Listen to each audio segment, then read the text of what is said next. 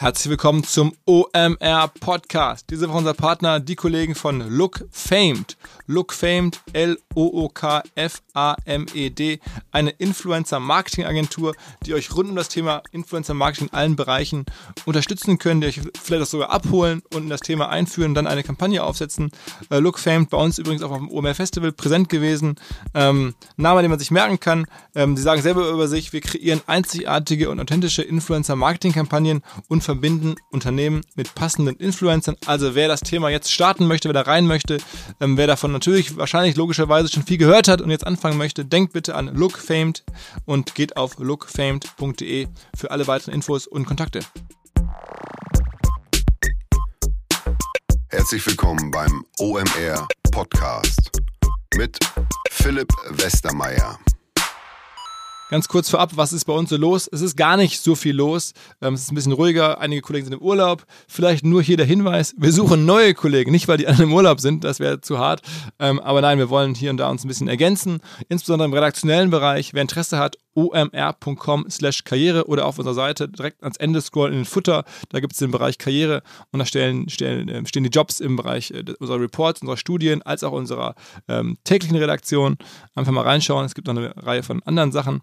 Ansonsten vielleicht noch kurzer Hinweis: Wir kommen ganz kurzfristig raus mit ähm, unserer Aftershow-Party im September in Köln, immer im Rahmen der Demexco. Da ist jetzt das Line-Up gerade jetzt heute Vormittag fertig geworden. Ich kann nur sagen, es wird wieder Hyper, Hyper geben ähm, in Köln und demnächst alle weiteren Infos dazu. Wer also in Köln ist, bitte schon mal vormerken, die OMR Aftershow wird wieder im Bootshaus ähm, zu Gast sein.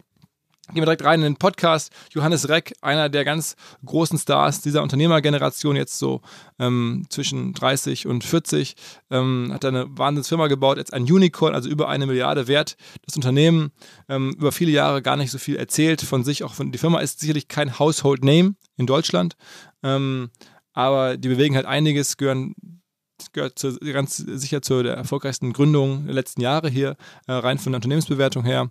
Ähm, es gibt ein ganz interessantes Beispiel, das er am Anfang bringt, vielleicht zur TUI. Ja. Generell wird viel über Travel gesprochen, es geht ja um den Reisesektor, da kann man, glaube ich, viel lernen, ähm, wie man da wachsen kann, wie sich die ganze Branche verändert hat in den letzten Jahren und der Johannes ist dafür sicherlich ähm, einfach äh, wahnsinnig smart, wahnsinnig inspirierend und ich glaube, es war ein sehr guter Podcast. Wir hatten uns wenige Tage vor dem Podcast durch Zufall auf einem Event in London kennengelernt und dann direkt danach den Podcast ohnehin schon ausgemacht gehabt. Also ähm, ich glaube, es könnte sein, und ich hoffe sehr, ihr habt jetzt hier ein paar brauchbare Minuten. Auf geht's! Diese Woche unser Gast, einer der Unicorn-Gründer, Manager, ähm, der mittlerweile, muss man echt sagen, ganz großen Namen in Berlin. Vielen Dank für deine Zeit. Herzlich willkommen, Johannes Reck von Get Your Guide. Moin. Danke vielmals, freut mich hier dabei zu sein. Wenn man hier zu euch kommt, ähm, hier auf den Hof, dann wirkt das noch so wie so ein ganz normales, wie man das so kennt, Berliner Startup, so ein bisschen Hinterhof. Ähm, dann geht man in so ein Haus rein, dann sitzen da viele Leute an Tischen und es ist so ein Empfang, so ja, aber gleichzeitig ist es irgendwie so eine Postabholstelle, hat man das Gefühl, es ist nicht so pompös. Aber die Firma, ähm, direkt mal hier zu etablieren, ihr seid jetzt 1,3 Milliarden Euro wert? Ja, wir kommentieren das nicht, äh, nicht öffentlich, aber das ist sozusagen, äh, würde ich sagen, eher mal ein konservativer, eine konservative Schätzung, ja. Okay, also Aufmerksamkeit ist auf jeden Fall groß gewesen in den letzten Wochen. Ähm, dieser Königsmacher-Fonds ähm, Softbank hat bei euch viele hundert Millionen investiert ja. ähm, und hat euch als einen der globalen Champion ähm, identifiziert. Beschreibt mal so ein bisschen, bevor wir darüber sprechen, was ihr eigentlich macht. Weil Get Your Guide ist auch eine extrem internationale Firma. Du hast gesagt, irgendwie wie viel Prozent Menschen arbeiten hier, die überhaupt nur deutsch sind? Also äh, nur 15 Prozent der Leute, die bei uns arbeiten, äh, sind Deutsche und das äh, spiegelt eigentlich auch ganz gut den Bestandteil des, der Kunden wieder. Also tatsächlich äh, sind auch nur noch ein kleiner Bruchteil von den Kunden äh, Deutsche. Der Großteil unseres Geschäfts ist mittlerweile im Ausland. Was machen wir? Gehe ich vielleicht mal kurz ja, drauf. Ja, von ja, Anfang an. Ein. Also wir sind mittlerweile die größte Plattform weltweit für Reiseerlebnisse. Das heißt, wir äh, machen alles von Sightseeing-Touren, Attraktionstickets, Museumstickets, auch Flughafentransfers, Tagesausflüge. Also all das, was die Reisenden einfach vor Ort machen, äh, was jenseits von der Unterkunft und vom Flug ist. Und vom Mietwagen. Und vom Mietwagen, genau. also die ursprünglichen klassischen Reiseprodukte, die jetzt mal in der Reisebranche 1.0, sage ich jetzt mal, angeboten sind, das machen wir nicht. Wir machen all das, was wirklich spannend ist, was zum Reiseerlebnis äh, beiträgt. Erzähl mal, wie ihr dazu kamt und wie lange es das jetzt gibt, so ein bisschen die Hintergrundgeschichte. Äh, Hintergrundgeschichte ist eigentlich ganz lustig. Also ich bin ursprünglich äh, Neurobiologe und ich habe an der ETH Zürich studiert und bin einfach immer total gerne gereist. Und äh, ich und Kommilitonen hatten im Jahr 2008 die Idee, dass es doch total toll wäre, ein soziales Netzwerk für Tourguides aufzumachen, um eben das Reiseerlebnis zu verbessern. Ähm, als wir das gestartet haben, haben wir innerhalb von anderthalb Jahren, glaube ich, so 200 Tourguides auf das äh, Portal bekommen und hatten vier Buchungen. Ähm, ich glaube, die Hälfte davon kam von meiner Familie. Das heißt, es war nicht gerade äh, von Erfolg ge gekrönt. Aber wir haben eben gleichzeitig gesehen, äh, dass es in der Reisebranche eine riesige Lücke gab. Also es gab auf der einen Seite Expedia und Booking.com und HRS äh, hier in Deutschland äh, für die Hotellerie, aber es gab nichts für die ganze äh, lokale Ausflugsbranche. Und da reden wir nicht von irgendwie einem kleinen Nischenmarkt, sondern das ist ein Markt, in dem jedes Jahr über 100 Milliarden Euro ausgegeben werden. Und wir haben dann eins plus eins zusammengezählt, haben gesagt, äh, wenn das mobil Mobiltelefon jetzt von immer mehr Reisenden mitgenommen wird, anstatt des Bedekers oder äh, Reiseführers und äh, gleichzeitig all diese lokalen Anbieter überhaupt gar keine Reservierungstechnologie haben und keine Möglichkeit haben, äh, Touristen äh, aus aller Welt zu empfangen, dann ist das eigentlich eine tolle, eine tolle Idee für einen Marktplatz und so sind wir gestartet. Okay, und das war wie lange her? Das war die zweite Version dann eben nach diesem ursprünglichen sozialen Netzwerk, was ja ein Prototyp war. Damals hatten wir gar keine richtige Firma. War im Jahr 2009 und ist gelauncht worden dann 2010, wo wir die ersten Buchungen bekommen haben. Okay, und mittlerweile, sag mal, du selber ein paar Eckdaten zur Firma. Wie, wie groß seid ihr Mitarbeiter? Umsatz, was kannst du da sagen? Genau, also wir sind mittlerweile über 600 äh, Mitarbeiter, also jenseits vom Kundenservice. Dann haben wir noch Kundenservice dazu, was wir auch internationalisiert haben mittlerweile. Äh, wir haben äh, mittlerweile über 25 Millionen Tickets verkauft also das heißt über 25 Millionen Kunden gehabt. Wir haben mehr als 20 Millionen Unique Visits, also ein, äh, Besucher auf der Webseite äh, jeden äh, Monat und wir äh, verdoppeln uns immer noch jedes Jahr. Also es ist tatsächlich mittlerweile schon eines der größten europäischen Reiseunternehmen, aber immer noch auf einem sehr steilen Wachstumskurs. Und, und also Umsatz, ich kenne das Thema, man sagt es nicht so gerne, wenn man private ist, dann muss man es ja auch nicht sagen. Deswegen, ich versuche mich immer ranzutasten im Podcast. Deswegen, Schauen wir mal. Äh, genau, also plus oder minus 100 Millionen? Ah, das ist Plus. Also schon deutlich drüber, aber jetzt nicht massiv drüber? Doch, auch massiv drüber. Ja, aber mehrere hundert Millionen drüber? Äh, dazu geben wir dann keine, keine konkreten Zahlen, aber wir sind tatsächlich eines der größten Reiseunternehmen in Europa. Okay, und trotzdem seid ihr ja eigentlich in der Wahrnehmung, wenn ich jetzt meinen Bruder frage, der ist, der ist im Ruhrgebiet und, und, und hat mit Marketing oder mit Medien und so nichts zu tun, würdet ihr euch kennen oder sag mal, habt ihr schon so eine Name Recognition im Land? Ich habe das Gefühl, das ist noch sehr zurückhaltend. Also man erkennt euch eher dann vielleicht über die Suche oder äh, es ist keine Brand im Sinne, wo man sagt, es klar, TUI kennt auch jeder. Ihr seid mittlerweile, weiß nicht, fast an der TUI dran. Ähm, aber die Namensbekanntheit ist ganz, ganz unterschiedlich. Ja, Philipp, da sprichst du einen super Punkt an. Also wir haben tatsächlich noch nicht so stark im Brand-Marketing investiert, wie das jetzt andere äh, Player gemacht haben. Man muss auch sehen, die TUI ist kein Unternehmen, was eben so wie wir irgendwie acht, neun äh, Jahre am Markt ist, sondern das ist eins, was irgendwie Jahrzehnte am Markt ist. Und in der Reisebranche dauert das Branding immer ein bisschen länger, weil das auch ein Produkt ist, was man nicht so häufig benutzt. Man benutzt es vielleicht ein, zweimal im Jahr, bis man dann eine Marktdurchdringung wirklich bei vielen Kunden hat, wo sie sagen, ah, das habe ich jetzt schon fünfmal benutzt, ich kenne die Brand. Das dauert immer ein bisschen länger.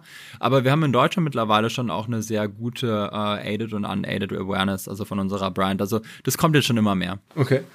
Aber eure größten Märkte sind Deutschland und. Deutschland ist da, wo wir angefangen haben, wo wir auch nach wie vor, wenn ich jetzt mal sagen, in der Gesamtpenetration relativ weit vorne sind und dann die klassischen kerneuropäischen Märkte, die ganz großen Wachstumsmärkte, wo, wo das riesige Umsatzwachstum im Moment herkommt, äh, ist aber vor allen Dingen natürlich äh, die USA und das Asien.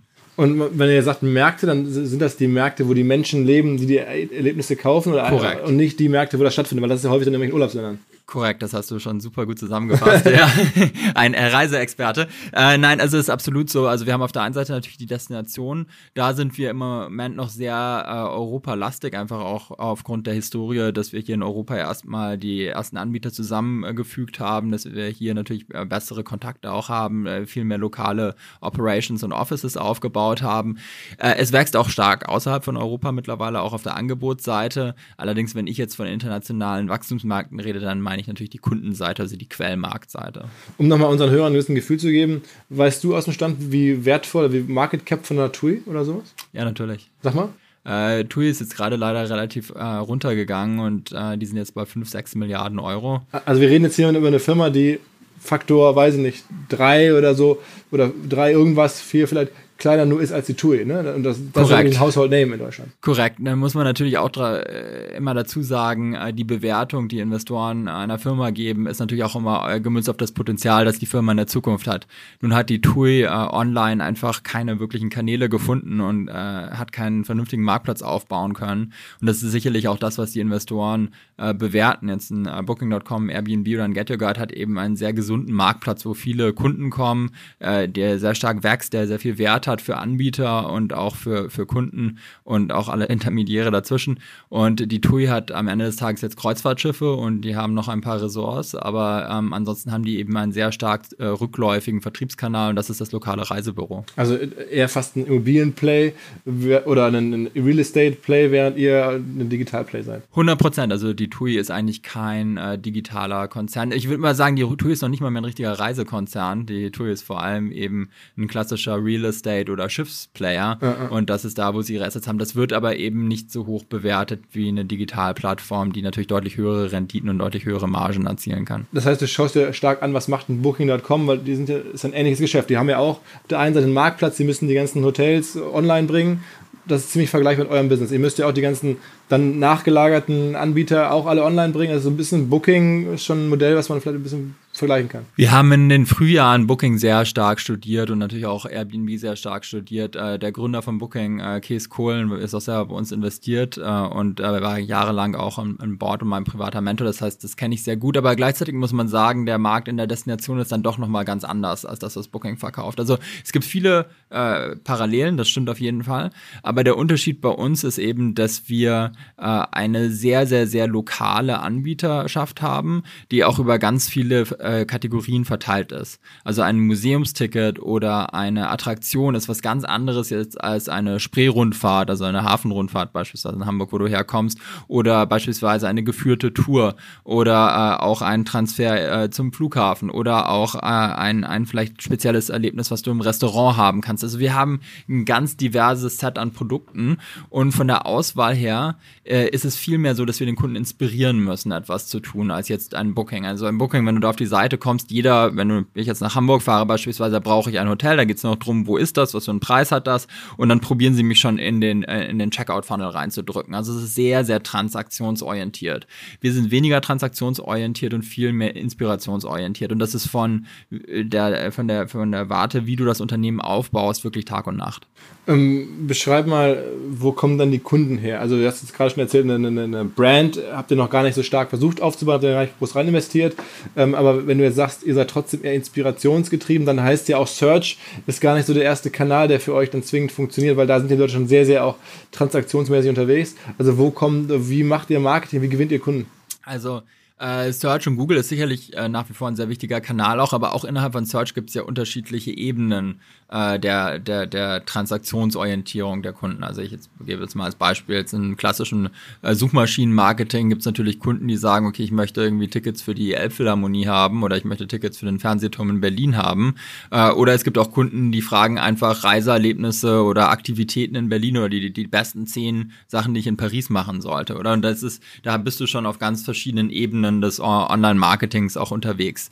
Ähm, für uns aber tatsächlich, weil du nach weiteren Kanälen gefragt hast, was für uns wirklich wirklich wichtig äh, geworden ist über die letzte Zeit, ist auf der einen Seite natürlich Partnerschaften auch sehr viel mit äh, Reiseinfluencern, Bloggern, also Leute, die eher interessanten Content für die Destination mhm. geben. Und das rangiert von irgendwie einem Lonely Planet und Timeout bis ähm, zum kleinen Reiseinfluencer in Bali. Also das, da gibt es eine große Spanne unseres Partnernetzwerks und das ist sehr erfolgreich. Und die verdienen natürlich auch dann Provisionen mit dafür, dass sie Traffic bei uns auf die Seite leiten. Äh, unsere App ist mittlerweile sehr stark geworden, muss man sagen. Also da haben wir auch relativ viel Traffic. Äh, und äh, dann ist natürlich jetzt auch immer ein starkerer Kanal auch schon der, die, das, der direkte Traffic, also die Leute, die schon mal gekauft haben über die letzten zehn Jahre. Das Unternehmen ist jetzt zehn Jahre äh, alt und wir sehen schon, dass die Kohorten eigentlich nie abreißen. Also selbst die Leute, die vor zehn Jahren gekauft haben, kommen jetzt immer regelmäßig wieder und das baut sich dann so langsam auf. Deswegen meinte ich auch vorhin, dass mit der Brand, da muss man einfach in der Reisebranche auch ein bisschen Zeit lassen, weil eben diese Wiederkehrer, äh, das äh, gibt sich ja dann eben über viele, viele Jahre und die bauen dann langsam die Brand auch auf. Bei diesen Wiederkehrern ist es ist jetzt wahrscheinlich nicht nur Zufall, dass oder dass die eine gute Erfahrung gemacht haben, sondern macht ihr auch aktives CM, nehme ich an. Genau, richtig. Wobei die Leute ähm, verwechseln da oft das CRM wirklich mit dem Kundenerlebnis. Also wir machen natürlich aktives CRM, das ist ganz wichtig, aber der Kern wirklich, warum die Leute wiederkommen, das kann man auch sehr stark korrelieren, ist, äh, dass das Reiseerlebnis selber qualitativ hochwertig ist. Also auch wieder einer der großen Unterschiede zwischen Airbnb oder Booking.com und uns ist äh, bei den Unterkunftsplattformen, da geht es ja wirklich nur darum, dass man alles hat. Also dass man wirklich jede Unterkunft, jedes Hotel abdecken kann, überall Verfügbarkeiten hat, überall guten Preis hat. Bei uns ist es eigentlich andersrum. Wir schmeißen Anbieter auch aktiv von der Plattform, wenn die wirklich nicht eine 5-Sterne-Experience, wie wir das intern immer sagen, äh, anbieten. Also alles, was nicht wirklich sehr, sehr hochqualitativ ist und natürlich zu einem guten Preis äh, das anbietet, äh, findet bei uns gar keinen Platz, bekommt keine Transaktion. Das heißt, bei uns schauen wir natürlich immer sehr, sehr stark, was ist die Net Promoter Score, also das ist ja ein, ein, ein, ein KPI zur Kundenzufriedenheit, wie viele 5-Sterne-Reviews bekommen wir im Vergleich zu 1-Sterne-Reviews, was ist unser CSAT im Kundenservice, also Customer Satisfaction Score, ähm, wie schnell kümmern wir uns auch um Kundenanliegen, falls irgendwas schief geht und viel von unserer Produktentwicklung geht in die Richtung. Also um dir ein ganz kleines Beispiel zu nehmen, äh, zu geben, eine Sache, die sehr, sehr gut bei uns funktioniert hat, ist zum Beispiel, dass wir die ersten waren, die äh, Buchungen angeboten haben bis zur allerletzten Sekunde. Also als wir in den Markt reingekommen sind, hat es ein, zwei Tage äh, gebraucht, äh, den, den, den, die sozusagen die Attraktionen oder die Museen als Cut-off hatten, also als, als, als so eine Frist, Sperrfrist äh, für die Buchung. Und das ist natürlich für den Kunden extrem frustrierend, wenn du gerade in Paris bist und du willst einen Eiffelturm sehen und dann kannst du das nicht, weil da eben die Sperrfrist für die Buchung ist. Das haben wir äh, weggemacht. Gleichzeitig haben wir eine andere Innovation in den Markt reingebracht, ähm, die, äh, die auch sehr wichtig war und das war, dass man jederzeit stornieren kann. Also du kannst bis hin äh, zu 24 Stunden, bevor du antrittst, kannst du wirklich jederzeit stornieren und es ist immer umsonst, egal was du Auch aus dem Hotelbereich gelernt, ne? Das ist tatsächlich etwas, was wir auch im Hotelbereich gesehen haben, wobei im Hotelbereich ist es deutlich weniger möglich als bei uns. Also im Hotelbereich gibt es ja viele Zimmer, die tatsächlich nicht stornierbar sind. Wir haben das wirklich über unser komplettes Inventar durchgesetzt. Warum konnten wir das alles machen? Weil wir auch sehr viel Software auf der Anbieterseite gebaut haben und die Integration der Anbieterseite, also sowohl für diese Last-Minute-Buchungen als auch für die Stornierungen ähm, äh, eben aufgebaut haben, um dann die Kontingente auch je, jederzeit wieder freizuschalten für den Anbieter. Also da haben wir relativ viel Innovation betrieben und das hat dem Kunden nachher sehr genutzt und das treibt dann nachher die Wiederkehrer. Also die Wiederkehrer wollen einfach zu einem guten Produkt zurück. Kurze Unterbrechung und Hinweis auf Datorama. Wer uns in den letzten Wochen gehört hat, wird es wahrscheinlich schon mal mitbekommen haben. Datorama, eine Firma, die mittlerweile zu Salesforce gehört, aus Tel Aviv kommt und jegliche Art von Daten im Marketing in einem gemeinsamen Dashboard integriert. Also stellt euch vor, ihr macht natürlich Messungen über Google Analytics, ihr macht natürlich irgendwelche Facebook-Kampagnen, ihr macht natürlich irgendwas mit Adobe oder irgendwas bei Amazon oder bei Instagram. Überall kommen Daten her und die müssen vereinheitlicht werden, die müssen greifbar gemacht werden, übersichtlich gemacht werden und genau das macht Datorama, ähm, sogar Flat-Files, CSVs, PDFs, SQL-Datenbank-Ausgaben, ähm, all das kann ähm, da integriert werden und dann kann man sogar Handlungsempfehlungen ablesen, man kann verschiedene ähm, Schaubilder natürlich generieren, sich einstellen über Datorama. Ähm, am besten schaut euch mal genauer an, was es ist, datorama.com slash OMR, da gibt es auch eine Demo. Ähm, oder ihr besucht Datorama im Rahmen der Salesforce World Tour. Die ziehen ja immer so mit Salesforce rund um die Welt. Und es gibt Basecamps überall auf der Welt. Zwei in Deutschland am 18. Juni in Düsseldorf und am 27. August hier in Hamburg. Da kann man auch Datorama treffen. Wie ist denn das jetzt ähm, bei den, ähm, auf der einen Seite des Marktes gibt es halt die Kunden, die das buchen sollen, auf der anderen Seite gibt es ja, die, die braucht ihr auch, die Attraktionen, die Museen, die da präsent sind. Ähm, ich nehme an, mittlerweile melden sich auch viele Inbound und wollen gerne bei euch gelistet werden, weil sie es mitbekommen haben, dass da irgendwie Nachfrage dann sozusagen drüber entsteht. Äh, ist so, oder? Ja, also am Anfang war es natürlich schwer, muss man sagen. Also am Anfang äh, haben wir vor allem auch die Anbieter bekommen, die jetzt qualitativ, würde ich mal sagen, nicht so gut sind. Also das war schon auch äh, eine harte äh, Lernkurve, würde ich sagen, auf der einen Seite für uns und dann gleichzeitig natürlich auch ein großer Vertriebsaufwand. Also wir haben ja mittlerweile 17 Offices überall auf der ganzen Welt, von irgendwie San Francisco bis nach Tokio und äh, mit lauter Muttersprachlern, die dann auch vor Ort mit den Partnern arbeiten. Äh, und das war am Anfang natürlich nicht gegeben. Am Anfang bin ich irgendwie von Museum zu Museum Museum in Europa gefahren oder irgendwie vom lokalen Anbieter zum lokalen Anbieter. Die meisten haben auch Nein gesagt. Ähm, und das hat dann erst so langsam über die Zeit angefangen, dass wir da wirklich einen guten Bestand von Inventar aufbauen konnten. Und dann haben wir natürlich damit mehr Kunden äh, gewinnen können und mit mehr Kunden bekommst du dann natürlich wieder mehr Anbieter und irgendwann mal wird das dann so ein, äh, so ein, so ein Kreislauf, der einfach sich selbst immer weiter verstärkt. Und heute ist es so, dass die Leute auf der Anbieterseite uns die Bude einrennen und wir wirklich selektieren müssen, wen wir noch nehmen und wen wir nicht nehmen. Okay, das heißt, der macht ja gar keinen großen Vertrieb mehr oder kein Akquisitionsmarketing mehr, weil die kommen automatisch mittlerweile. Wir machen das äh, nur noch zur Qualitätskontrolle. Also wir, die Leute kommen von alleine, aber wir schauen, also auf der Anbieterseite, aber wir schauen natürlich immer noch sehr, sehr stark nach, ist das ein Anbieter, der uns äh, bereichert, der unsere Kunden bereichert. Und äh, das ist wirklich der Hauptjob, den die Vertriebsmannschaft heute macht. Aber es ist damit das Schwierigste, was man machen kann, im Business einen Marktplatz aufzubauen, ist auch, wenn man es einmal gestehen hat, das lukrativste, das Spannendste, aber es einmal hinzubekommen, ist ja, ist ja eine große Kunst. Das ist, weil gleichzeitig in der Sekunde, wo die Nachfrage da ist, muss das Angebot halt auch da sein. Das muss ja irgendwie einigermaßen zufriedenstellend für beide Partner sein. Ähm, habt ihr da am Anfang auch, sagen wir mal, Leute einfach ohne, ohne, ohne Gefies einfach draufgepackt, irgendwie nur in der Hoffnung, jetzt zahle ich sie mal ab. Ihr habt das gerade erzählt, auch, auch Experiences angenommen oder, oder Dienstleister angenommen, die ihr heute vielleicht nicht mehr annehmen würdet. Ähm, was war noch so? Wie, wie schafft man das, also diesen, das, dieses Ding liquide zu bekommen im Marktplatz? Ja, also schön, dass du es so gut zusammenfasst. Also ich habe mir ehrlicherweise damals, als wir angefangen sind, hatte ich gar nicht so äh, so äh, hochtrabende Gedanken, wie das eigentlich funktionieren sollte alles, sondern wir sind wirklich ganz klar äh, nach dem Kundenbedürfnis immer gegangen und haben geschaut, okay, was machen die Leute in Paris, was steht in den Reiseführern, können wir das auf unseren Marktplatz irgendwie drauf bekommen und haben dann, muss man auch sagen, einfach super hart gearbeitet. Also das, äh, das Unternehmen Get Your Guide ist sicherlich über viele Jahre mit äh, sehr viel Herzblut äh, entstanden entstanden und ganz, ganz harte Arbeit, also vor allem auf der Vertriebsseite und auch auf der Technologieseite. Und dann nach drei, vier, fünf Jahren war es dann plötzlich so, dass dann eben die Kundschaft so da war, dass man eben auf beiden Seiten des Marktplatzes äh, gute Nachfrage hatte, auf der Anbieterseite und auch auf der Kundenseite. Aber für sowas, dann muss man wirklich Ausdauer haben, man muss stetig am Ball bleiben und dann natürlich auch ein glückliches Händchen mit dem Timing haben. Bei uns ist es eben genauso gewesen, dass die beiden Seiten des Marktplatzes sich schon sehr, sehr stark in Richtung Internet orientiert haben. Also die Anbieter wussten damals, wir müssen müssen irgendwas tun, wir müssen uns irgendwo mal listen und die haben eben uns dann vertraut auch. Und ähm, da haben wir auch sehr Wert drauf gelegt, dass wir immer gute, äh, ein gutes Verhältnis mit denen haben, dass wir die gut abholen, dass wir auch nicht, wie du sagst, eben gleich sozusagen von Anfang an kommen und nur nach Kommission fragen beispielsweise oder nur irgendwie probieren, so schnell wie möglich mit denen Geld zu verdienen, sondern wirklich auch eine gute, vertrauenswürdige Partnerschaft aufbauen. Das haben wir bis heute. So viele der Anbieter, die bei uns von Anfang an gelistet waren, sind auch bis heute noch dabei und äh, haben sich sehr entwickelt und wir haben auch auch viele kleinere Businesses aufgebaut auf der Plattform, die es gar nicht vorher gab, aber die einfach etwas Spannendes gesehen haben, was noch nicht angeboten worden ist in der Stadt und die dann mit uns gewachsen sind. Wer ist der, wer ist der größte ähm, Anbieter bei euch? Also wem verschafft ihr die meisten Kunden so als Beispiel? Na, natürlich, also sozusagen jetzt nur ein Kundenvolumen sind das natürlich die üblichen Verdächtigen. Da bist du natürlich irgendwie äh, bei den Vatikanischen Museen und dem Louvre und dem Eiffelturm und dem Empire State Building. Aber was ich irgendwie äh, spannender finde, oder natürlich Disney World und die großen Parks und so, was ich aber noch fast spannender finde, ist, äh, wir haben auch viele kleine ähm, Anbieter. Also ich gebe jetzt mal ein Beispiel hier aus Berlin, äh, weil mir das gerade in, in, in den Kopf kommt.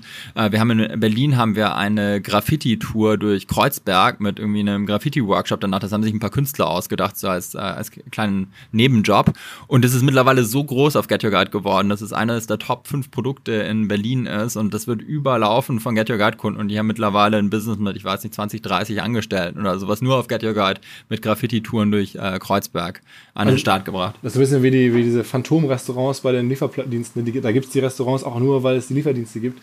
Äh, ohne das wird es das Restaurant gar nicht geben. Und so ein bisschen bei euch auch. Also wenn eine Plattform einmal stark da ist oder neue, äh, dann siedeln sie auf einmal ganz neue Businesses auf eurem Ökosystem an. Das ist ja für euch eigentlich wunderschön. Ne? Das ist für uns super, super schön. Das ist auch für den Kunden vor allem gut, weil der Kunde halt immer weiter Innovation bekommt. Weil was wir schon gesehen haben, auch als ich gerade geredet habe von äh, schlechten oder qualitativ schlechten Anbietern, die am Anfang da waren, als wir 2010 die Plattform gelauncht haben, weil der Großteil der Anbieter, diese klassischen drögen Busanbieter mit irgendwie Stopp beim Museumsstore oder irgendwie beim Shop, wo man noch was kaufen musste, weil sie haben sich noch was verdient, weil in der alten Welt, also in der Welt, als noch alle im Reisebüro gebucht äh, haben, gab es ja keine Kundenbewertung, da gab es äh, keine Net Promoter Scores, da hat nicht jemand darauf geschaut, okay, wie verhält sich der Kunde, wie können wir den glücklicher noch machen. Und dadurch, dass das ja für uns eigentlich die Kernmetrik ist, äh, haben wir plötzlich ganz andere Anbieter in den Fokus genommen und ganz andere Anbieter haben bei uns plötzlich Traffic bekommen, als das früher in der alten Reisebürowelt war.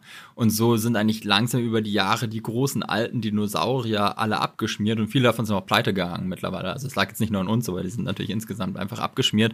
Und viel mehr junge, kleine Unternehmen, also genau wie du sagst, die eben eine spannende Marktlücke plötzlich gesehen haben, äh, sind dann äh, plötzlich gekommen. Oder anderes Beispiel, Filmtouren, also gerade alles, was so mit Netflix zu tun haben oder Game of Thrones oder sowas, geht total durch die Decke. Da gibt es irgendwie ganz viele Touren mittlerweile und die werden total überlaufen. Harry Potter ist mein Lieblingsbeispiel. Also wenn man jetzt Geld verdienen wollen würde oder eine Idee sucht, dann kann man sagen, okay Mensch, hier Get Your Guide, eine neue kommende, aufstrebende Plattform, überlegt eine spannende Tour, versucht da gut sichtbar gelistet zu werden und dann hast du ein Business. Absolut, da gibt es mehr als ein Beispiel und die sind teilweise hoch profitabel, ja. Okay, okay. Ähm, ist das so ein bisschen so, dass ihr mittlerweile auch stark zuteilen könnt, wem geben wir nun Business, wem geben wir Sichtbarkeit. Wahrscheinlich seid ihr auch so ein bisschen da wiederum Königsmacher für dann einzelne Touren, denen ihr viel Visibilität gibt. Das stimmt auf jeden Fall und das ist natürlich auch eine große Verantwortung für uns. Aber wir probieren äh, das natürlich sehr konsequent einfach nach den Bedürfnissen vom Kunden zu lösen. Also wir schauen halt sehr stark nach Kundenbedürfnis. Also wir nehmen jetzt zum Beispiel unsere eigenen ökonomischen Metriken, also sprich unsere Kommission oder sowas, gar nicht in Betracht, wenn wir den Traffic verteilen nachher auf der Anbieterseite, sondern wir schauen eigentlich nur, ist das Kundenerlebnis dann nachher gut und ist, äh, ist auch sozusagen diese, dieses Angebot das Beste für den Kunden, also von der, äh, von der Personalisierungsbrille her. Also beispielsweise, wenn es ein deutscher Kunde ist, sollte er auch auf der deutschen Tour nachher sein und nicht auf der englischen.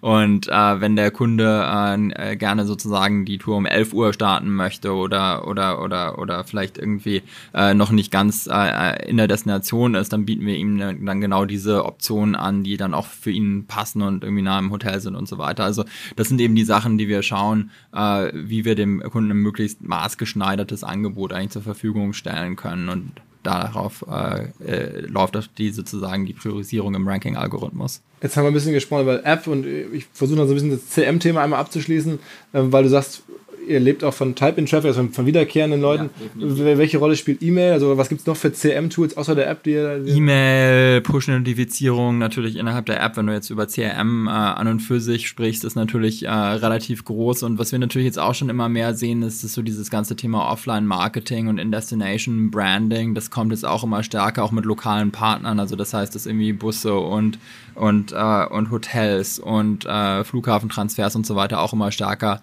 äh, Von uns werden wollen, sogar lokale Kiosks teilweise. Also das ist auch ein äh, ziemlich spannendes Thema.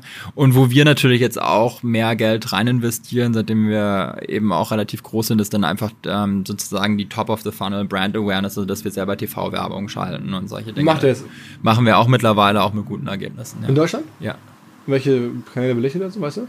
Bitte? Welche, welche Umfelder belichtet das? Jetzt will ich richtig 20 Uhr 30, weiß ich nicht, RTL oder so? Äh, ja, genau. Also wir machen alles. Also das ist ein total breiter Medien Medienmix. Muss ich ehrlich sagen, bin ich selber nicht im Detail drin, wo wir Klar. überhaupt ausstrahlen, aber natürlich schauen wir natürlich, was sind äh, affine Zielgruppen. Also ähm, wir sind eben vor allem, würde ich sagen, ein bisschen mehr weiblich als männlich. Äh, wir sind natürlich ganz stark bei den Reiseplanern und bei den Leuten, die sich für irgendwie, ich sage jetzt mal, Dokumentation und so weiter. Und altersmäßig?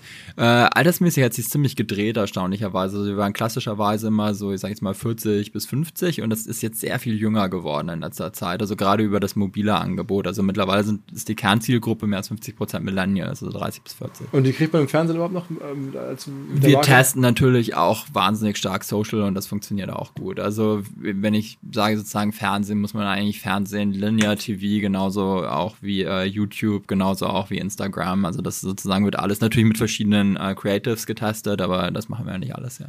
Aber Search ähm, ist, glaube ich, ein wichtiger Kanal, hast du ja auch schon gesagt. Wir haben uns vor kurzem mal persönlich kennengelernt, auch auf einem Search-Event im weitesten Sinne. Genau, ähm, richtig. Das ist äh, zumindest finanziert worden durch Search. genau, genau. Ähm, also ich nehme an, das ist groß. Äh, jetzt beobachtet man so ein bisschen, ich habe es auch ein, zwei Leute haben es mir zugerufen, dass auch Google selber sich diese Themen immer mehr anguckt. Da gibt es jetzt auf einmal ähm, ähm, ja, ist ja nichts Neues, dass sie auch sozusagen in einige Verticals mit reingehen, im, im Hotelbereich, äh, was ein Trivago macht, sich das auch angeguckt hat. Ähm, machst du da Sorgen? Ähm, Sorgen würde ich sagen, ist zu viel gesagt. Also ich glaube nicht, dass Google unseren Job machen kann, fundamental, weil einfach diese ganze breite Anbieterschaft, die wir auf der Plattform haben und die Arbeit, die wir mit denen gemacht haben über die letzten Jahre und auch das Vertriebsteam, was wir eben in der Destination haben und auch der Kundenservice und all das, äh, das ist so tief integriert ähm, und das ist so anders als jetzt die standardisiertere Hotelwelt, dass äh, Google es sehr, sehr, sehr schwer haben wird, ähm, in den nächsten zehn Jahren, würde ich mal sagen, auch nur annähernd irgendwo dorthin zu kommen. Also ich glaube, da sind wir relativ gut geschützt als Marktplatz für Reiseerlebnisse vor Ort. Und wir bauen ja auch immer mehr unsere eigen gebrandeten Angebote, also unsere Private Label Angebote mit lokalen Anbietern aus. Also von daher, da gibt es schon sehr viele Eintrittsbarrieren in unseren Markt, ähm, die, glaube ich, sehr stark sind. Von daher ist es für Google auch deutlich lukrativer, mit uns als Partner zusammenzuarbeiten und äh, wir geben Google Geld für den Traffic, den sie uns bieten. Ich bin aber insofern einfach besorgt insgesamt von der Richtung, in die Google geht, weil Google natürlich jetzt schon immer stärker, äh, nachdem das Kerngeschäft Search nicht mehr so wächst, wie das in den Boomjahren der Fall ist, äh, schauen sie sich natürlich immer stärker an, wie können sie vertikaler integrieren.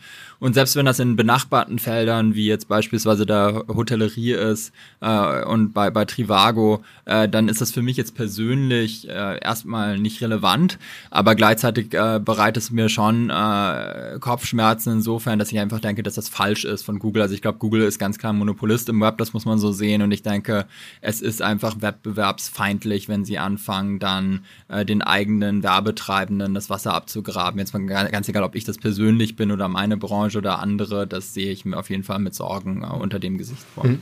Wie siehst du da Booking? Könnte das für dich auch ein Thema sein, sich das anzugucken, was ihr da macht?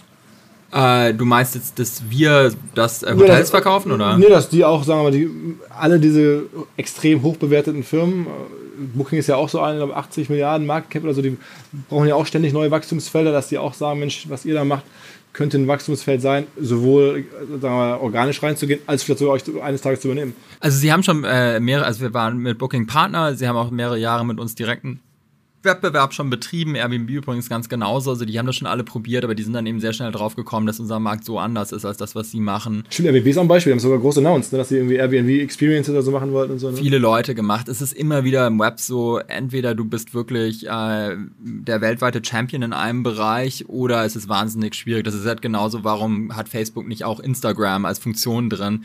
Es ist einfach fundamental ein anderes Nutzerverhalten, es ist eine andere Value Proposition und das nochmal so nebenher auf aufzubauen als eine große Plattform, die eigentlich Hotels verkauft, ist faktisch unmöglich. Das ist unmöglich von einem Ressourcen-Gesichtspunkt, äh, das ist unmöglich von einem Fokus-Gesichtspunkt.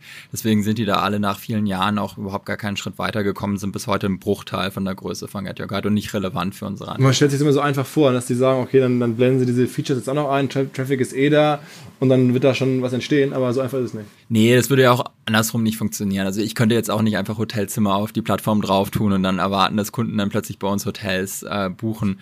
Äh, dann hätte er früher auch sozusagen TUI gleichzeitig noch Lonely Planet besessen und alles andere. Also das ist, sind einfach ganz unterschiedliche Nutzerverhalten. Bei uns geht es vor allem auch um Kunden, die auf mobilen Endgerät sind und die vor Ort sind. Und äh, bei Booking geht es einfach darum, dass man sein, sein Bett äh, eben reserviert. Und Booking hat ja mit dem Fokus auch einen riesigen Vorteil, den sie früher immer hatten. Also mit dem Fokus nur auf die Hotellerie. Sie haben ja absichtlich keine Flüge beispielsweise angeboten. Und das war eben auch immer ihr großes Asset. Und äh, ich jetzt gerade probieren sie das ein bisschen aufzugeben oder weichen das ein bisschen auf, um sich eben breiter zu streuen, aber effektiv hat man gesehen jetzt über die letzten paar Jahre, dass sie in keinem anderen Bereich Erfolg hatten, außer in ihrem Kerngeschäft. Und ich glaube persönlich, das wird auch so bleiben. Das heißt, wenn ich jetzt nach eurer Vision frage, oder ich meine, am Ende den, den, den, den, der Roadmap, die ihr euch vorgenommen habt, um auch diese Bewertung äh, da reinwachsen zu können oder die rechtfertigen zu können in Zukunft, dann ist es auch beim Kerngeschäft zu bleiben und dann noch mehr zu expandieren, noch mehr Märkte oder, oder wo kommt das Wachstum bei euch in Zukunft? Mehr Märkte, also mehr Quellmärkte, mehr Destinationen sind in unserem Kernbereich gibt es ja noch ganz, ganz viele Kategorien, die wir gar nicht erschlossen haben. Also wir sind stark bei den Attraktionen, wir sind gut äh, bei den Sightseeing-Touren. Wir haben so Tagesausflüge mit draufgenommen, aber dann gibt es ja auch zum Beispiel auch viele Mehrtagesausflüge, also jetzt beispielsweise mal die Safari durch den Krüger Nationalpark und so weiter. Das haben wir alles noch gar nicht. Wir haben noch gar keine Sportevents. Wenn du jetzt mal einen äh, durchschnittlichen äh, Besucher in Barcelona fragst, gehört der FC Barcelona zum Programm dazu. Das haben wir noch gar nicht gemacht. Wir haben keine Shows gemacht, wir haben keine Events gemacht. In äh, Hamburg irgendwie Musicals zum Beispiel ist einer der Haupt Hauptgründe, warum Leute reisen. Wir haben noch nichts im kulinarischen Bereich gemacht. Wir haben noch nichts im Outdoor-Bereich gemacht. Also du merkst schon allein auf, auf, von der Aufzählung, dass es einfach so viele Kategorien gibt, in die wir noch natürlich weiter expandieren können, was wir heute nicht gemacht haben. Aber du würdest schon sagen, ihr seid am Ende ein Reiseunternehmen, weil so ein bisschen klingt es ja auch, ich hatte vor kurzem mal den Podcast gemacht mit dem Herrn Schulenberg von, von CTS ja, ja. seid ja fast auch ein Ticketing-Unternehmen. Wir sind definitiv, also da gibt es sicherlich einen Overlap mit äh, CTS und Eventim. Also ich würde sagen, CTS Eventim und wir sind deutlich näher dran als Booking und wir beispielsweise lustiger, äh, lustig, also würde man gar nicht so erst denken, aber über die Zeit habe ich das auch immer mehr gemerkt. CTS Eventim äh, ist aber natürlich ein Unternehmen, was A, sehr national fokussiert ist und B, was eben sehr stark auch fokussiert darauf ist, was wollen Hamburger in Hamburg machen und nicht äh, notwendigerweise, was möchte ich als Hamburger in London machen. Und äh, von daher kommen wir natürlich von einer ganz anderen Brille, aber prinzipiell Teil, also wie wir das machen, das ist schon recht ähnlich. Hm, also, okay. Und ähm, perspektivisch, die sind jetzt irgendwie MDAX gelistet, glaube ich. Oder genau, richtig. ich, ich glaube, ein paar Milliarden auch wert, ja. Äh, ja also, also vier, fünf so Ja, genau, ja. Ähm, ist das für euch auch ein Weg, eines Tages IPO zu machen? Ja, definitiv. Ich denke, das ist der wahrscheinlichste Weg auch heute. Also wir haben eigentlich kein Interesse mehr, das Unternehmen zu verkaufen. Wir sind total glücklich in dem, was wir machen. Äh, wir sehen da nach wie vor noch eine Marktchance, die einfach riesig ist. Also Get Your Guide ist ja jetzt schon Marktführer in unserem Segment der touristischen Aktivitäten in allen Ländern in Europa. Äh, ich glaube, wir können das auch in Amerika schaffen. Es gibt auch in Asien noch sehr viele Möglichkeiten. Es ist ein Markt, der noch überhaupt nicht erschlossen ist. Also wir können das bestimmt noch 10, 20 Jahre weitermachen und noch stark wachsen. Noch eine kurze Unterbrechung und Hinweis auf Dr. Wolf, eine internationale, eine expandierende mittelständische Unternehmung aus Bielefeld. Dr. Wolf, vielleicht bekannt für die Marken Plantur, Alpecin, Linola, BioRepair, also Haar-, Haut- und Mundpflege, ähm, verkaufen die ähm, bei Dr. Wolf und es sind wirklich eine super nette, kompetente Truppe da, ähm, die sich dagegen Weltkonzerne anstemmt aus Bielefeld, das richtig stark macht, ähm, wächst. Und ja, ich war selber ein paar Tage vor Ort, vor kurzem bei einem Seminar. Ähm, wir sind sehr eng bei OMR mit Dr. Wolf. Kann das wirklich nur empfehlen, sich genau anzuschauen, was da angeboten wird, jobmäßig. Denn das ist das Ziel dieser Botschaft hier, dass ihr vielleicht Lust habt, in Bielefeld gegen sehr gute Bezahlung, wie ich gesehen habe, mitzuhelfen in den Bereichen Data Science, Data Engineering, Head of Online Marketing, ähm, Performance Marketing Manager. All sowas wird gesucht. Am besten mal selber nachschauen omr.drwolfgroup.com, drwolf mit Doppel-F group.com, da stehen alle Jobs. Ich kann es ähm, wirklich empfehlen, da kann man viel machen. Ähm, da ist ein bisschen Asterix gegen die bösen Römer, kleine Firma aus Bielefeld, die sich im Markenbereich ähm, behauptet, das super stark macht, äh, viel Erfahrung, Inhaber geführt. Schaut es euch an, Dr. Wolf, ähm, auf geht's.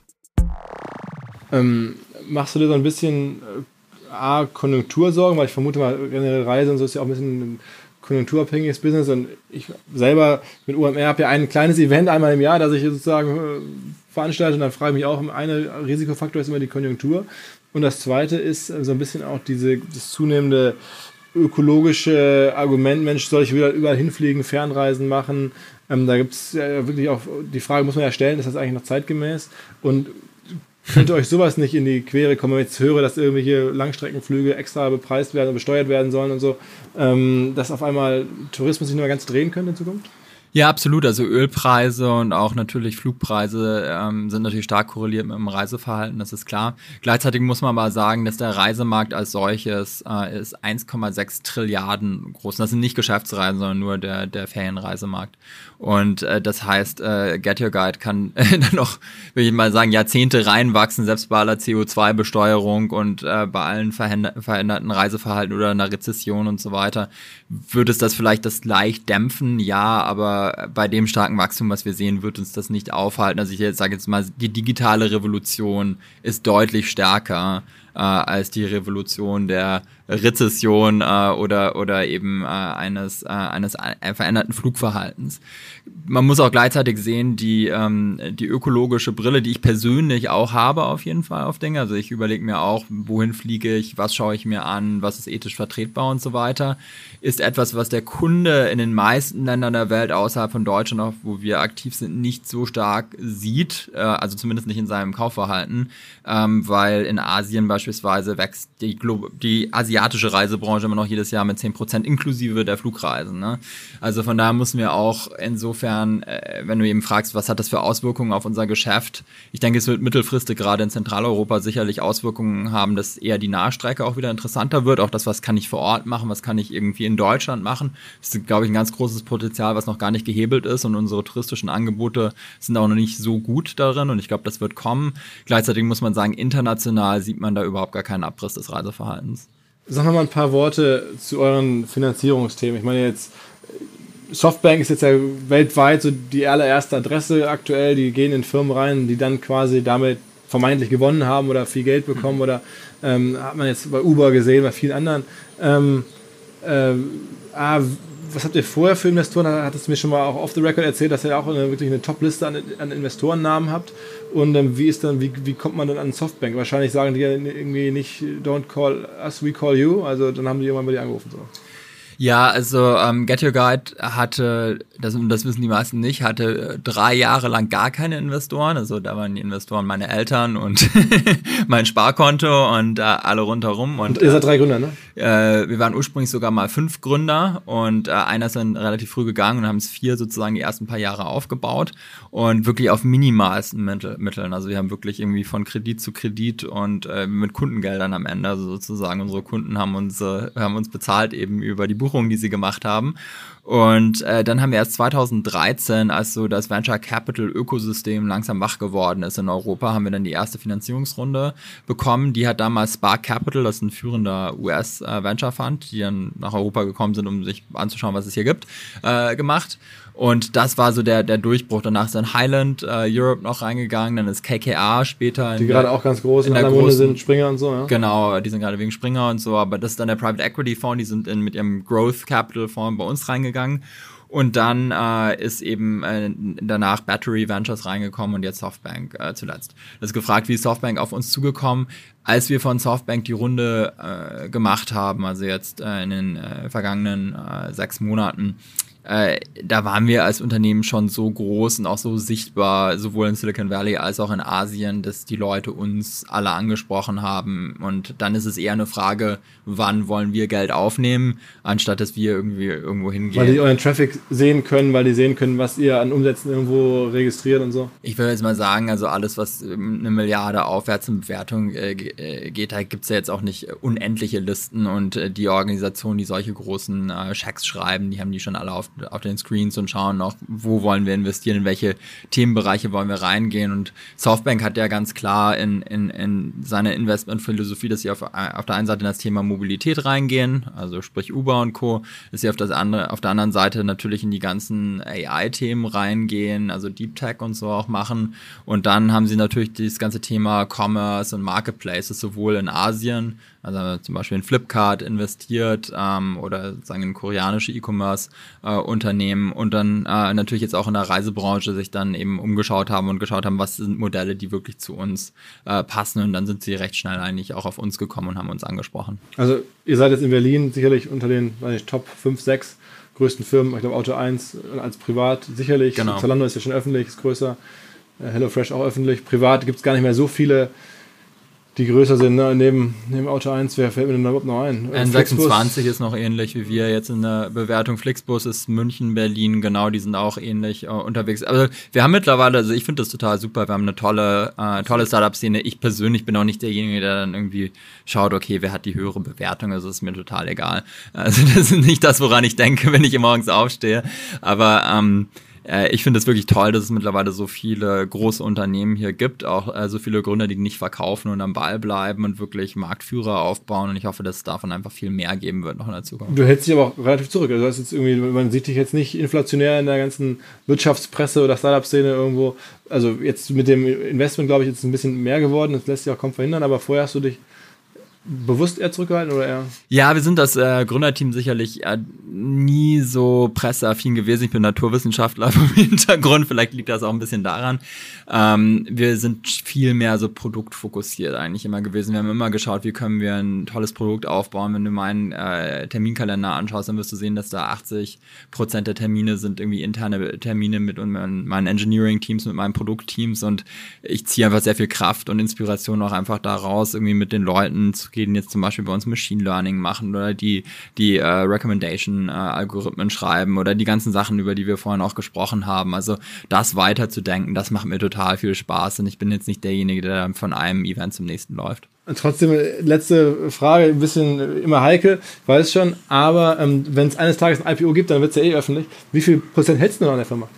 Wir geben das nie raus. Äh, das ist auch tatsächlich keine, kein konkreter Prozentsatz, den ich hier sagen kann, weil das auch alles erfolgsgekoppelt ist noch dazu, weil die Investoren jetzt natürlich über jede Runde auch geschaut haben, dass sie uns Gründer an Bord halten, indem sie eben da weitere äh, Beteiligung geben. Aber ich kann sagen, dass die äh, Gründer von Get Your Guide, also Tao und ich als, als, als, als Hauptgründer eben, die jetzt auch noch im Management sind, äh, plus die zwei anderen, die dabei geblieben sind, immer noch einen sehr guten Bestandteil von Get Your Guide Also mehr halten. als 10 Prozent zusammen. Ja, und äh, dass wir gleichzeitig auch, ähm, und das ist eigentlich auch eine ganz wichtige äh, Geschichte, die wir auch immer in der Firma ganz klar gesagt haben, auch bei jeder Finanzierungsrunde auch das Board noch stellen. Also das heißt, ähm, wir als Gründer haben auf der Shareholder-Seite immer noch die Kontrolle darüber, wer in unser Board reinkommt und wer nicht in unserem Board drin ist. Und wir können von daher auch sehr langfristig die Strategie selber planen. Also es gibt jetzt niemanden, der uns sagen kann, okay, ihr geht jetzt an die Börse oder ihr müsst jetzt dieses Produkt entwickeln oder ihr müsst jetzt diese Leute einstellen oder so. Also das haben wir immer noch komplett selber in der Hand und das war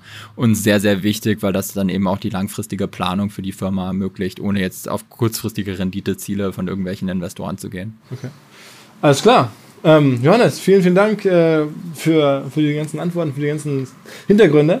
Ich glaube, also mir hat es äh, nochmal viel die Augen geöffnet über, über euer Modell oder generell über die Reisebranche ist ja keine kleine, ist ja eigentlich eine der größten wahrscheinlich äh, Businessbereiche der Welt. Ne? Es gibt eigentlich so die drei, vier äh, Mega-Industrien und das ist auf der einen Seite natürlich Finanzen und Finanzdienstleistungen, dann die ganze Energiebranche und dann ist die äh, Reisebranche ist eigentlich die, die andere Megabranche weltweit. Gute, gute äh, Themen oder Geschäftsmodellauswahl sozusagen. Ja, auf jeden Fall. Also wir sind aber nicht unter dem Gesichtspunkt tatsächlich reingegangen, das ist dann nachher das Glück gewesen. Aber es ist tatsächlich so, wenn man, wenn man sich die Reisebranche äh, anschaut, eben wenn du da etwas findest, was, äh, was die Kunden anspricht, dann skaliert das eben unendlich. Das ist das auch, was wir komplett unterschätzt haben. Also als wir am Anfang reingekommen sind, da hätte ich niemals äh, in meinem Leben dran gedacht, dass das mal eine Plattform wird, wo du Milliarden an Umsatz äh, drüber haben kannst. Und das ist aber im Vergleich der Gesamtreisebranche immer noch gar nicht viel. Also da hast du dann immer noch einen ganz kleinen Teil vom Kuchen. Und das ist auf der einen Seite die große Herausforderung, weil bis man mal da ist, dauert das sehr lange, aber auf der anderen Seite auch das Tolle, weil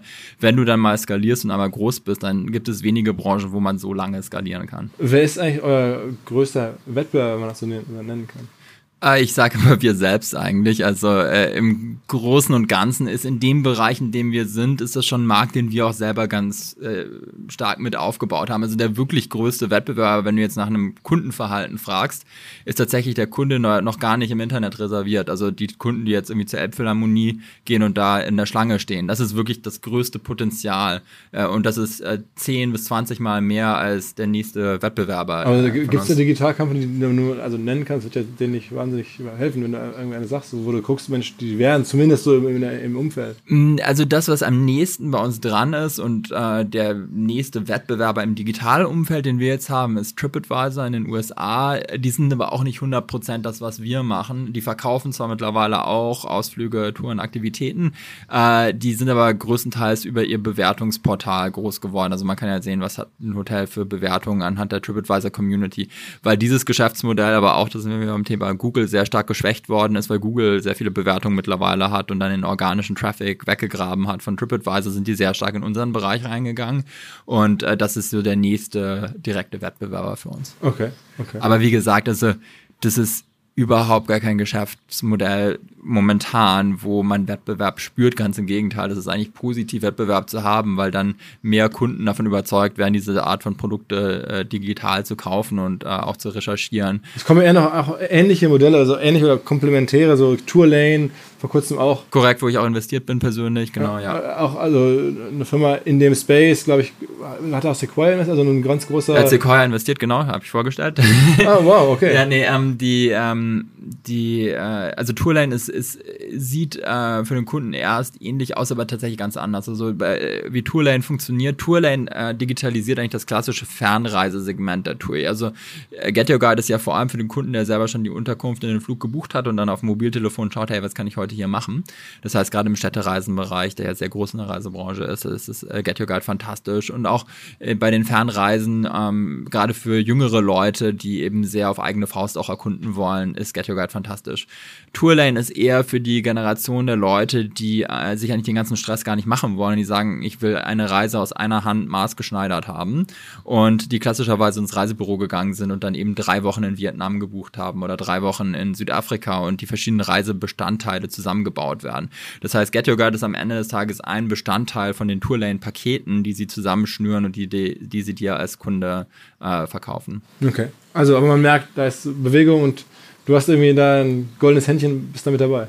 Naja, ich habe ja das Glück, dass ich jetzt seit zehn Jahren dabei bin. Das heißt, den Kunden und auch den Markt relativ gut kenne und ich kann nur sagen, ich bin immer wieder erstaunt, wie viel Innovation es in der Reisebranche gibt. Noch was anderes, wo du nicht vielleicht oder wo du auch noch investiert bist oder? Ich habe, äh, wo ich auch investiert bin, was auch fantastisch funktioniert, ist ähm, Travel Park. Das ist jetzt gar nicht in der, äh, in der, in der Ferienreise, sondern in der Geschäftsreise. Äh, das heißt, die arbeiten mit Unternehmen zusammen, um deren Reisebüro, äh, sorry, um deren Reisebudgets zu managen und äh, eben alle Hotels, alle Flüge, alle Züge aus einer Hand äh, zu bieten, sodass der, der Kunde oder in dem Fall der Geschäftsreisende sich ganz leicht das zusammensuchen kann, was er haben möchte und äh, gleichzeitig aber eben äh, nicht so eine furchtbare äh, Erfahrung hat, wie wenn er zum Beispiel jetzt mit BCD Travel oder Amex, wie diese klassischen Anbieter, die ganz wenig Inventar haben, viel zu teuer sind äh, und ganz komische Regeln auch haben, was sie dir an Inventar rausspielen. Ähm, also das ist sozusagen die komplette Revolution eigentlich für die Geschäftsreise äh, und das funktioniert unfassbar gut. Also das wächst jetzt auch gerade total schnell und ich fand das ganz spannend und da bin ich reingegangen, weil ich einfach gesehen habe über die letzten zehn Jahre, dass alle Gründer eigentlich gerne bei den Ferienreisen sind, aber niemand ist bei den Geschäftsreisen. Die Geschäfts Geschäftsreisen aber über 50 Prozent des Reisemarkts. habe ich mir auch gedacht, hey, da muss es doch auch Innovation geben. Und dann habe ich eben ein ganz spannendes Team von Exbooking.com Leuten lustigerweise kennengelernt, die in Barcelona Travel Park aufgebaut haben. Und da habe ich dann investiert und das ist seitdem sehr stark gewachsen. Okay. okay. Also es gibt, es gibt ja in Hamburg, wo ich gerade darüber nachdenke, noch einen sehr erfolgreichen Digitalunternehmer, Nils Regge, der auch mit äh, Tourismus, äh, Ferienhausvermittlung, Kreuzervermittlung, auch am Ende ein Tourismus-Digitalunternehmer, äh, der auch recht groß geworden ist. Ein guter Freund von mir. Das war auch einer der größten Fehler. Ich habe hab mir natürlich auch Home2Go, äh, den äh, Ferienhausvermittler, genau, ja. ähm, äh, gezeigt, äh, bevor sie es überhaupt lanciert haben. Und ich habe damals da nicht investiert, weil ich hatte gedacht, dass, dass der Markt einfach mit Airbnb zu stark äh, abgegrenzt schon ist und eine viel zu starke Marke hat, um ein Metasearch-Produkt aufzubauen. War ein großer Fehler, sie haben es geschafft. Ja, also wirklich. Und der hat ja noch wie Kreuzfahrt irgendwie, ähm, weiß nicht, wie heißt die Firma? Dreamlines, Dreamlines genau. aufgebaut, ja, auch fantastisches Unternehmen. Nee, Nils ist sicherlich auch, muss man sagen, ein absolut toller Unternehmer, ähm, der auch sehr, sehr konsequent da eben die Projekte mal angeht. Also hier die sozusagen digital und äh, Travel, das scheint irgendwie jetzt hier so ein Erfolgsformat zu sein. Habe ich noch nie so gesehen. Also äh, zusätzliches Learning, Insight hier aus dem Podcast. Vielen, vielen Dank, Johannes. Danke vielmals, Philipp, dass ich heute mit dir sprechen konnte. Alles klar. Cool, cool. Ciao, ciao letzte Unterbrechung und Hinweis auf unsere Podcast Roadshow. Wir fahren nach Bielefeld und nach Stuttgart demnächst und machen da Live-Podcast und wollen aber auch Leute aus der Region zusammenbringen, die sich für unsere Themen, also digital, digital Marketing, Transformation und diese anverwandten Themen interessieren und Lust haben zuzuhören, aber vor allen Dingen auch selber sich auszutauschen, sich kennenzulernen. Ähm, Gäste werden sein für den Live-Podcast in Bielefeld am 25. Juni. Ähm, der Frank Seidensticker von der Seidensticker-Gruppe, also einem traditionellen Fashion-Konzern, wenn man so möchte. Und am 1. Juli in Stuttgart die Maria Spilker von Mädchenflohmarkt, also einem digital Hidden Champion, gebraucht ähm, ähm, Fashion-Produkte verkauft, die Maria da mit Mädchenflohmarkt. Ähm, könnte ganz interessant werden, wer aus der Region kommt und nicht im Urlaub ist und Lust hat vorbeizukommen natürlich. omr.com slash roadshow mit dem Code OMR15 gibt es auch die Tickets günstiger. Mich freuen, wenn wir uns dann jeweils vor Ort sehen.